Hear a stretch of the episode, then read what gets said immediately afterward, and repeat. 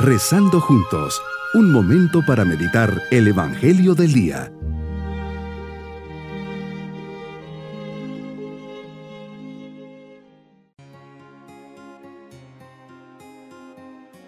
Les saludo en este día 21 de febrero, memoria de San Pedro Damián.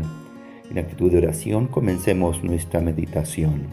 Damián significa el que doma su cuerpo, tomador de sí mismo San Pedro Damián fue un hombre austero y rígido que Dios envió a la Iglesia Católica en un tiempo en el que la relajación de costumbres era muy grande y se necesitaban predicadores que tuvieran el valor de corregir los vicios con sus palabras y con sus buenos ejemplos. Nació en Ravenna, Italia, en el año 1007. Quedó huérfano muy pequeñito y un hermano suyo lo humilló haciendo que cuidara cerdos y lo trataba como un esclavo. Un sacerdote, el padre Damián, se compadeció y se lo llevó a la ciudad y le costó los estudios. En honor a su protector, nuestro santo se llamó siempre Pedro Damián. La gente decía, el padre Damián es fuerte en el hablar, pero es santo en el obrar, y eso hace que le hagamos caso con gusto a sus llamadas de atención. El sumo pontífice lo envió a Ravenna a tratar de lograr que esa ciudad hiciera las paces con el Papa lo consiguió y al volver de su importante misión, al llegar al convento, sintió una gran fiebre y murió santamente. Era el 21 de febrero del año 1072. Inmediatamente la gente empezó a considerarlo como un gran santo y a conseguir favores de Dios por su intercesión.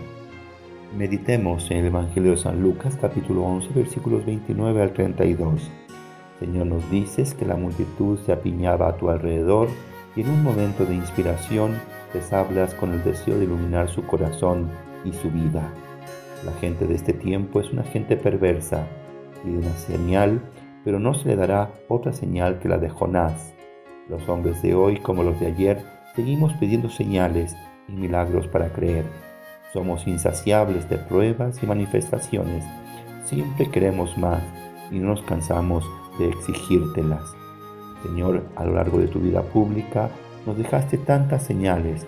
Curaste enfermos, ciegos vieron, paralíticos caminaron, endemoniados fueron liberados de sus espíritus inmundos, leprosos quedaron limpios, muertos resucitaron, y más aún, tú mismo venciste a la muerte, resucitando al tercer día. Nos demuestras que no ha habido otro como tú.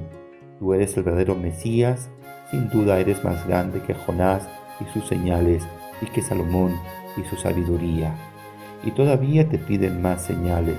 Realmente, Señor, cuando el corazón se cierra y te cuestiona dudando y no haciendo un verdadero acto de fe, no será capaz de ver ninguna señal, aunque esté pasando por enfrente de sus ojos. Señor, nos hablas del juicio y condenación que harán los ninivitas y la reina del sur que desde el rincón de la tierra fue con Salomón para escuchar su sabiduría. A esta generación, por su falta de fe, duro será el castigo. ¿Qué nos espera a nosotros que durante veinte siglos no has parado de mandarnos señales? Señor, que crea en ti, que te acepte con las señales que me has dado y que ya no te pida más milagros. Señor, qué ciego sería si no veo las maravillas que haces en mi vida, el milagro de amanecer con vida y salud, el sustento diario, tu perdón, el poder estar unido a ti a través de esta oración, el alimento que me das todos los días en la Eucaristía. Señor, que abra los ojos de mi corazón, que simplemente crea y me abandone, que la admiración, la apertura de corazón, la sencillez me acompañen paso a paso, día a día, Solo así veré tu mano, Señor, que no deja de actuar sobre mí. De este modo puedo ir descubriendo en ti la señal que me das para caminar en la verdad y en el amor, lo que hace que mi fe vaya madurando. Me llama, Señor, a la conversión. Ella resuena continuamente en mi vida de bautizado. La conversión no es algo que debo tener presente solo en cuaresma, es una tarea ininterrumpida de toda la vida. Implica el dolor y el rechazo de los pecados cometidos, el propósito de vivir de acuerdo a tus enseñanzas. La conversión implica sobre todo un cambio radical de mi mente y voluntad para vivir el mandamiento de la caridad en todas las actitudes y comportamientos de la vida. Un corazón convertido es aquel que nunca se permite una palabra negativa acerca de los demás. Es aquel que sirve a todos, incluso a aquellos que no nos agradan. Es aquel que responde al mal con el bien y a las antipatías con una sonrisa.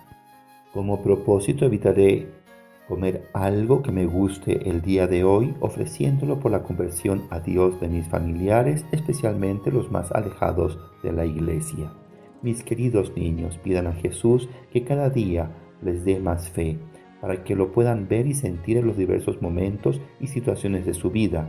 Y aunque no siempre les conceda lo que le piden, tengan la certeza que siempre les escucha, está con ustedes y les dará lo mejor y nos vamos con la bendición del Señor.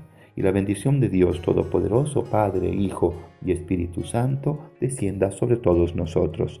Bonito día.